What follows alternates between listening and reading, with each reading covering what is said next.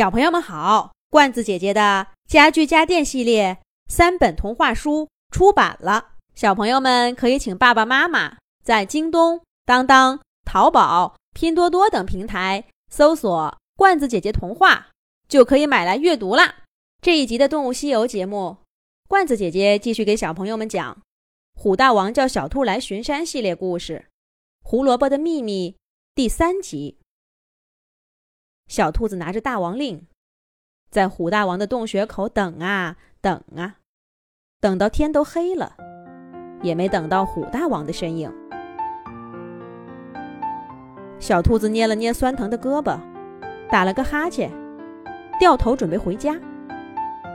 可是它实在是太困了，竟然咕咚一声倒在洞穴口，呼呼呼的睡着了。直到一片沉甸甸的树叶掉在他脸上，小兔子迷迷糊糊的伸爪一扒拉，一股恶臭扑鼻而来。它立刻像弹簧似的跳起来，看着自己爪爪上黏糊糊的鸟粪，小兔子立刻清醒了。它抬起头，跳着叫喊道：“是谁？一大清早在别人头顶排便！”有本事你给我下来！我小兔子跟你没完！半空中传来一群鸟欢笑的声音，随着翻飞的翅膀，很快就飘走了。倒是小兔子，这一跳一喊，鼻子里吸进了更多的鸟粪。它赶紧伸爪子擦，却忘了爪子上也早就抓的全是鸟粪。哩哩啦啦撒了一身，就算没沾到的地方，这会儿闻起来也臭烘烘的。小兔子更气了，它一边擦着鸟粪，一边骂骂咧咧。骂着骂着，小兔子猛一回头，看见自己还站在虎大王的洞穴口呢。他满心的愤怒立刻压下去了。我怎么能这样呢？怎么能在大王的家门口口出狂言呢？这要是让大王听见，我我我我我怎么解释得清楚？小兔子赶紧站直身体，向前微微倾斜着，叩响了洞口的大门。大王，大王！鼻子上的鸟粪滴滴答答流到嘴边，小兔子也顾不得擦一下。他的心全都在洞穴里的动静上了。不过虎大王依旧没有回应。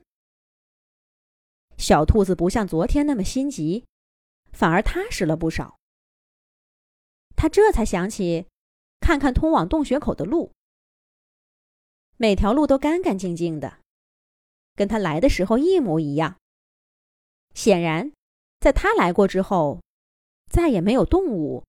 到过这里，小兔子这下彻底放心了。我就说嘛，大王要是回来了，怎么能不叫醒我？那大王令上写的可是速来。大王没听见我刚刚的话就好，那我还是先回去吧。这副狼狈的样子，最好也别让大王看见。小兔子站起身。顿时觉得满身恶臭难忍。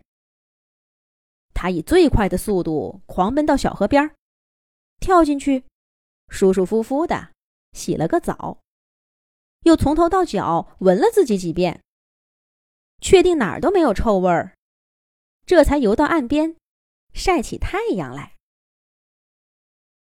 清爽的河水，温暖的阳光，让疲惫和不快一扫而空。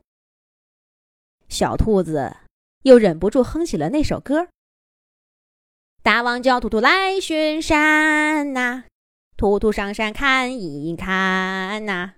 左边一座山内，右边一座山，山外还有山，都是兔兔的山，都是兔兔。哎，对了，我的胡萝卜呢？怎么把这茬给忘了？”小兔子脑子里浮现出胡军师的脸，顿时不安起来。得赶紧去看看。小兔子抖了抖湿漉漉的毛发，又调转头，往虎大王的领地走去。远远的，他就看见了自己精心打造的木栅栏，依旧是他熟悉的样子。小兔子稍稍安了安心，可走近一看，却大吃一惊。木栅栏是完好无损的，但胡萝卜园却被破坏了。有几个比小兔子还大的脚印儿，踩在木栅栏边上。靠近胡萝卜园东南角，长得最好的几根胡萝卜被连根拔起，留下的坑里还带着新鲜的胡萝卜须。有一节胡萝卜断掉了，小兔子心疼的不行。胡军师，一定是他。昨天我就看他的眼神鬼鬼祟祟。说不定连这大王令都是他假冒的。没错，一定是这样。哼，这几个大脚印儿，准是他穿上什么鞋子故意踩出来的。他想骗我，门儿都没有。我这就找他算账去。小兔子暴跳如雷，都没顾上拔一根胡萝卜吃，就跳出胡萝卜园。到处寻觅胡军师的踪影，不过这胡军师没找到，倒是听到小刺猬在身后喊他。这小刺猬又来找小兔子有什么事儿呢？咱们下一集再讲。